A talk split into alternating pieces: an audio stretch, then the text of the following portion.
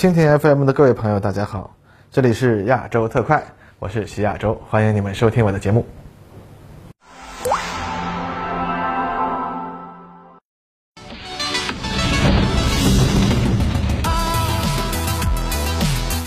各位朋友，大家好，欢迎收看本期亚洲特快。今天呢，咱们来填个坑，说说日本航空自卫队的最后一部分内容吧，支援战斗机啊。那么上次节目啊，咱们说过了，日本航空自卫队由于受到专守自卫原则的限制啊，在空军的对地攻击能力啊，尤其是进攻性的对地攻击能力方面，长期是禁止发展的。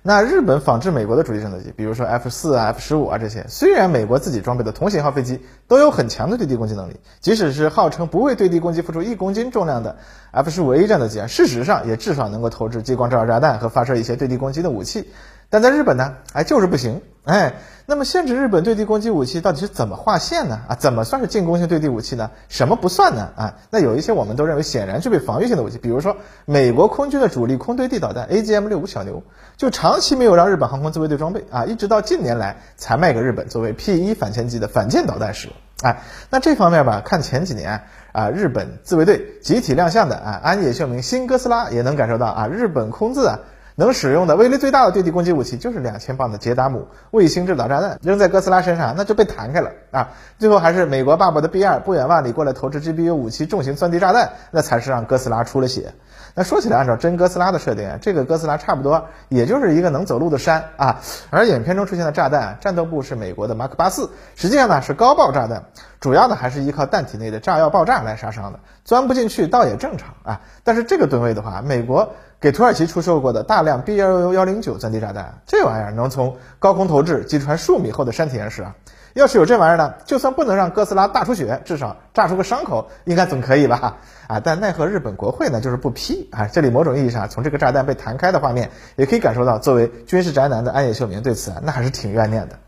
那顺便呢，这里也说明一下，日本的专守防卫原则，很大程度上到了今天。倒不是美国人对他们的限制有多严格啊，应该看到日本的和平力量，应该说依然还是存在。虽然呢日益式微，但仍然在努力地牵制着日本一步步走向右翼的步伐。那么这种啊在逆风中的努力，还是值得我们表示敬佩的。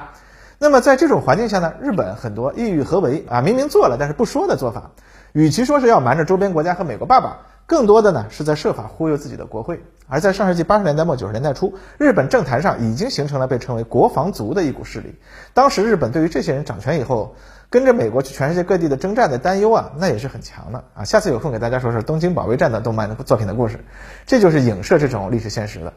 那么实际上呢，美国今天对日本的限制已经最大限度的开放了，他们反而是啊很希望让日本具备进攻性的军事力量。所以啊，近年来日本对于是否要具备对朝鲜的先发制人能力，那进行了十分激烈的讨论。目前为止，陆基对地巡航导弹项目已经被叫停，但空射防区外攻击导弹和岸基的极音速滑走弹项目，那还是成功的过关，并进入了采购和研制环节了。那么这里说了半天看似无关的内容呢，实际上这些对于日本发展支援战斗机那都是大背景。在当初采购 F 四 E 战斗机，并且阉割掉它强大的空对地攻击能力的前提下，日本航空自卫队提出啊，需要一种能够具备对地对海攻击能力的战斗机。这种战斗机呢，可以做得轻一些、小一些，不具备攻击邻国的能力，但是呢，可以在敌方登陆的时候执行近距离支援任务，掩护陆上自卫队作战，并且呢，携带比较先进的反舰导弹攻击进犯日本的敌方舰队。那么这个说法呢，几经讨论，最后呢，还是在国会过了，美国人呢也没有意见。于是呢，日本的 F 一支援战斗机项目就正式上马了。这种战斗机啊，以英法合作研制的美洲虎攻击机为参考对象。但是呢，正如我们前面提到的，自卫队有着瞒过国会的前提下发展军事力量的小心思。而当时日本国会对自卫队的这个限制呢，那还是相当有利的。因此双方几经折腾，最后出来了一个有点意思的方案啊。相比美洲虎 F 一的尺寸啊、发动机推力啊、起飞重量的性能啊相差不多。但是呢，在只使用机内燃油的前提下，F1 战斗机的作战半径仅为五百五十六公里，而美洲虎啊可以达到八百公里。哎，但是反过来呢，在携带副油箱的时候，最大航程 F1 可以达到两千八百公里，而美洲虎啊反而只有一千九百公里。哎，但相信大家都看出来了，三菱公司在自卫队和国会的这个较劲之下，最后减少了 F1 的内部燃油，但因此呢，具备了更大的外挂能力，最后呢才实现了这样一个奇怪的参数设计。但是呢，国会对于战斗机性能的关注，顶多也就到航程这儿了。采购武器装备啊，这一块也就完了。在航空电子设备的配置啊这方面，那议员们可就整不明白了。那正是国防组可以发力的地方了。于是呢，与电子设备非常简单的美洲虎相比，F 一采用了堪称豪华的配置啊，它的雷达达到了英国 F 四 M 战斗机的同等水平。也就是说，理论上来说，日本航空自卫队只要需要，可以比较简单的就让 F 一具备发射麻雀超视距空空导弹的能力啊。此外，F 一的推重比参数也要比美洲虎好，理论上呢还具备一定的空战机动能力。那么换言之，F 一相比美洲虎呢还是要先进的多。它功能也全面的多，当然了，价格它也要贵得多。F 一战斗机的单价约为二十七亿日元，按照今天的汇率，相当于两千四百万美元。放在七十年代，那肯定超过了三千万美元了。而相比之下，美洲虎的价格呢，按照今天的汇率换算，约合一千七百万美元。那这里面当然有我们之前提到的日本武器装备昂贵的原因啊，比如专用设备都要自己制造啊这类的体制问题。但是呢，F 一的系统配置远高于美洲虎，这也是一个重要的客观原因。也正是因为 F 一作为日本二战后第一种名正言顺的自行研制的战斗机，性能上比参考对象也提升很大，对于日本国防族来说啊，也是一个很大的突破。因此，他们对于这种飞机的喜爱之情，那也是溢于言表。该机因此获得了“超音速零战”的美称啊，毕竟零战是日本第一次研制出世界先进水平的战斗机嘛。那对于日本人来说，意义非凡啊。不过 F 一的命运呢，并不顺利。谁能想得到呢？随着国际形势的变化，日本主力战斗机啊，突然就突破了。当初好不容易才求了 F 四，结果里根一九八一年一上台，啪一下就批准了让日本仿制 F 十五 C 战斗机。哎，那日本自卫队简直是一脚踩在青云里了。那 F 十五的到来，让日本自卫队原本当做宝贝的 F 四战斗机一夜过时啊，直接就把 F 四恢复一部分对地对海攻击能力，就成为现成的支援战斗机了呀。那不论从哪个方面，那肯定比 F 一好多了呀，而且。跟国会解释的是吧？就说哎，这是老式飞机升级方案，省钱省事儿啊！你看我这整天喊国会多给点钱呢，现在都能帮你们省钱了，你们还有理由不干吗？哈，是不是？所以 F 一原定生产超过两百架，结果呢就生产了七十七架，项目就结束了。然后呢，到一九八七年，他就开始逐步退役。经过改进后的 F 四 E G 改战斗机呢，获得了使用多种制导对地攻击武器和携带反舰导弹的能力。实际上，如果说仅仅作为一种支援战斗机呢，F 四 E G 改的。功能应该说是完全可以一直用到二十一世纪的啊，只要对机载设备持续改进不就行了吗？当然了，确实 F 四 E 啊改也确实用到了二十一世纪，但是呢，这倒不妨碍日本自卫队提出新一代的支援战斗机的方案。它的目标嘛，当然就是替换 F 一和 F 四啦。那么，其实日本自卫队大约在一九八一年确定引进 F 十五 J 战斗机生产线的时候呢，就已经立刻提出了自行研制与其配套的新一代支援战斗机的提案。随着 F 十五 J 战斗机生产线的相关设备陆续到位。那么，三菱公司对于自行研制新一代战斗机的信心，它也是越来越强。到了八十年代中期，从国际上来看，使用两台先进中等推力发动机的中型战斗机比较被看好啊。毕竟大推力发动机虽然好，但是研制起来不是还挺困难的吗？那三菱公司就提出了一系列的新一代支援战斗机设计方案，基本上呢也是这个套路。当时他们提出的 FSX 设计方案，基本上参考了麦道公司的大黄蜂两千方案，基本上是一种把 F 十八大黄蜂战斗机啊改成压抑布局的样子。那么压式布局当时也是国际上流行的方案嘛，哎，很好嘛。那么通过这个方案研究的高机动压抑布局的方案，以及与这个方案息息相关的自动电传飞控系统，已经得到了验证。因此呢，三菱公司认为啊，新一代的支援战斗机采用压抑布局，那基本上是稳的了。然后呢，到了一九八七年，一个历史事件把自卫队和三菱的如意算盘就给打翻了，这就是东芝事件。美国指责日本东芝公司违反八桶条约，向苏联出售了先进的机床设备啊。虽然今天看来啊这件事儿吧，纯粹就是美国在没事找事儿，本质上和如今美国对中国华为等公司的制裁那是一样性质。但是当时的日本和今天的中国那根本就没有可比性啊。美国人一旦认真的要针对日本，那日本人其实是没啥办法坚决反抗的啊。那么关于日本新型战斗机呢，也就被放在了当时围绕东芝事件进行的谈判之中。最后，双方达成了协议。美国指定通用动力公司与日本三菱公司合作，要求日方以 F 十六战斗机为基础开展新战斗机的研究，通用动力承担该项目百分之四十五的研发工作。此后呢，美国又进一步追加限制。首先，至关重要的电传控制系统由美国研制，日本只能获得其中部分的飞行控制和武器控制系统的代码。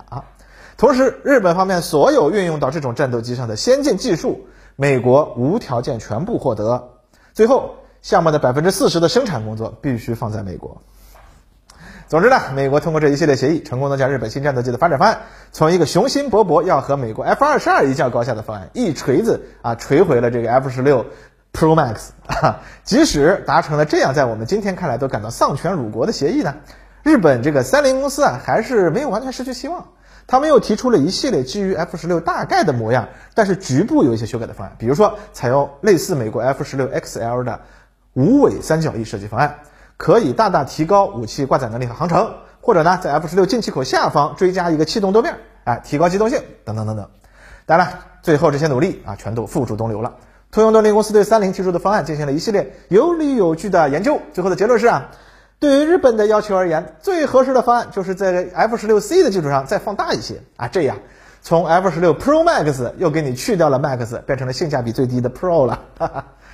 不过呢，三菱对于压抑战斗机的研究呢，倒是没有彻底的到此为止啊。两千年前后，他们提出了一个叫做 F1X 的研制方案，这个呢就完全是一个敢与猛禽争高下，不让黑寡妇让寸分的第四代战斗机方案了。据称啊，当时该机研制获得了美国诺斯罗普和麦道的协助，甚至有传闻称可能有一些与 YF-23 相关的技术都流入日本。因此呢，该机采用了二元矢量喷口、碟形机翼、隐身设计，再加上压式布局，哈，某种意义上说，日本人甚至可以说啊，啊，这个我们和中国的歼二十那叫英雄所见略同，是吧？当然了，最后该项目的研究工作持续到大概二零零七年，也就没有下文了，这算是日本研制压翼战斗机的玉律回响了吧？那书归正传，一九九五年三菱 F 二战斗机首飞，应该说这种飞机呢，采用了很多先进的技术，尤其是航空电子设备，那比美国自己的 F 十六 C 还要更好一些啊，毕竟时代进步了嘛。啊，当然了，该机刚刚服役的时候也出了一些丑，比如说它的有源相控阵雷达在服役之初，因为和空速管之间存在一些奇怪的不匹配，导致探测距离啊下降到了四十公里，比设计值的一半还低。不过这些问题呢，陆续在后面服役之后啊，都陆续啊也得到了解决。但是呢，还是有一些问题，那是娘胎里带出来的，无法解决。比如说，日本为了提高飞机性能，在 F 二上使用了近乎于炫技的大尺寸整体碳纤维蒙皮，整个机身上部的蒙皮是一大块碳纤维。但是这种设计带来了维护困难的问题，尤其是整块碳纤维蒙皮啊，如果出了问题，哎，那可不是做个钣金就好的啊，必须整个更换。这个呢，不仅费时费力，而且十分昂贵。那在美国的 F 二十二、F 三十五上，为了提高隐身性能啊，采用类似的设计，那尚可理解。但 F 二本身并不能隐身，使用这个技术就有点目的不明了。那么这些先进技术的运用，最后导致 F 二的价格奇高，单价高达一点八亿美元，和 F 二十二彼此彼此。当然了，大量使用先进技术也为 F 二战斗机带来了一些性能上的好处，比如说，在它的尺寸、重量都大于 F 十六的前提下，盘旋半径还可以更小，而且机身结构呢也更强，抗过载能力也更高。不过话虽如此，F 二说到底它不过是一种 F 十六战斗机的发展型，基本性能不可能有本质的提高，总体上呢也不可能改变它为 F 十五 J 打下手的支援战斗机的地位。所以最后呢，美国在 F 二项目研制过程中啊，把三菱公司的底牌摸了个透。而日本自卫队呢，得到的不过是一种超级昂贵而性能不怎么出彩的战斗机。那日本和美国也都给 F 二起了绰号，美国人管它叫“零式蝮蛇”啊，Viper Zero。蝮蛇呢，就是美国空军对 F 十六的非官方绰号。而零式呢，那当然就是日本人心心念念的零战了啊，又来了是吧？而日本人给 F 二的绰号，那当然也离不开零战，叫做平成零战。哎，反正还是零战吧啊。那 F 二呢，它。也不是一种很幸运的飞机。二零一一年三月十一日，日本东部近海大地震，引发大海啸，日本自卫队松岛基地遭到海啸袭击。该基地驻扎的三十一架 F 二 B 双座型战斗机中有十八架受损。当然，日本就展现了今天大家已经习惯了的那种磨洋工的工作作风。二零一三年，空自完成了对这些飞机的检测评估，宣布其中的五架已经失去修复价值，剩下十三架啊，这个战斗机啊，呃，进行修理。预计耗资八百亿日元，哈，这差不多和重新造一架也相去不远了。这里面我们上面提到的大尺寸碳纤维蒙皮也是麻烦的根源之一。没人知道这玩意儿泡了海水以后会如何，只能更换啊。那反正不管怎么说吧，日本磨磨蹭蹭的修了好多年，到二零一八年才算是把这十五架飞机给修好啊，那比造新的还慢。那 F 二战斗机在中日东海对峙以及近年来应对靠近日本空域的中俄飞机的这个紧急发进当中，那也是多次上阵。近年来发生的一次著名事件当中啊，啊正赶上日本自卫队开放日，当着许多观众的面啊，空自拉响防空警报，紧急发进啊，可能是被电子干扰器耍吧，几乎整个基地的待命机全部升空。经过激烈的空中对抗以后，有一架 F 二战斗机在返航的时候反复尝试了好几次才成功着陆，飞行员啊似乎已经完全精神崩溃了。尽管这些事情其实也不见得就能说明 F 二战斗机性能不好吧，但至少说明空自现在面临的压力相比他们春风得意的那二十年，那真是大得多了。日本二零一零年以后呢，重新又开始了新的战斗机研制计划，设计制造了今天大家仍然津津乐道的新神原型机。当然，这种飞机的研制计划，其实我们可以追溯到前面咱们提到的 F-1X 计划。当时日本石岛波摩公司提出啊，可以研制一种五十千牛推力的高性能验证发动机。而今天呢，日本已经把自己设计的发动机推力提高到了十吨，虽然呢，这仍然只能说是勉强达到了中等推力的程度吧。但是至少啊，这为日本自行研制新型战斗机提供了一个做梦的空间。今天呢，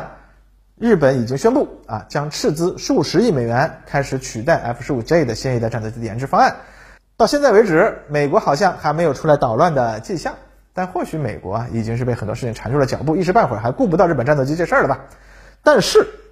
回顾当年 F 二的经验。等到日本完成初步预言的时候，会发生什么事情呢？